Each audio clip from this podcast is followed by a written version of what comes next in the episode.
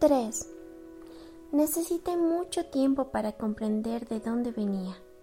El principito, que me acosaba preguntas, nunca parecía oír las mías, y solo por palabras pronunciadas al azar pude poco a poco enterarme de todo.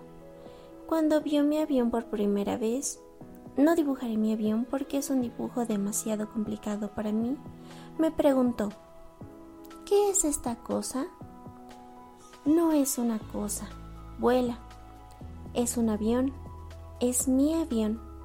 Y me sentí orgulloso, haciéndole saber que volaba. Entonces exclamó, ¿Cómo? ¿Has caído del cielo? Sí, dije modestamente. Ah, qué gracioso. Y el principito soltó una magnífica carcajada que me irritó mucho. Deseo que se tomen en serio mis desgracias. Después agregó, entonces, tú también vienes del cielo. ¿De qué planeta eres? Entreví rápidamente una luz en el misterio de su presencia y pregunté bruscamente, ¿Vienes pues de otro planeta? Pero no me contestó. Meneaba la cabeza suavemente mientras miraba el avión. Verdad es que en esto no puedes haber venido de muy lejos. Y se hundió en un ensueño que duró largo tiempo. Después sacó el cordero del bolsillo y se abismó en la contemplación de su tesoro. Imaginaos, ¿cuánto pudo haberme intrigado esa semiconfidencia sobre los otros planetas? Me esforcé por saber algo más. ¿De dónde vienes, hombrecito?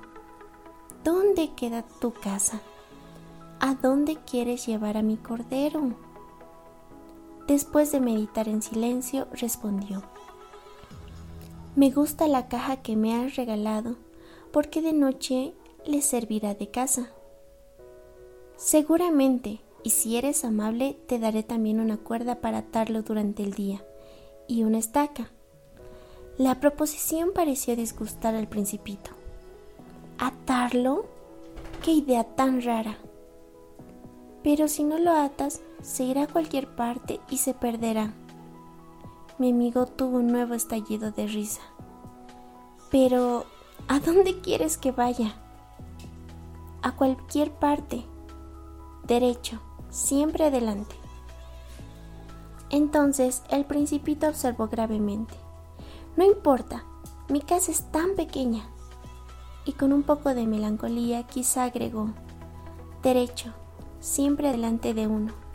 No se puede ir muy lejos.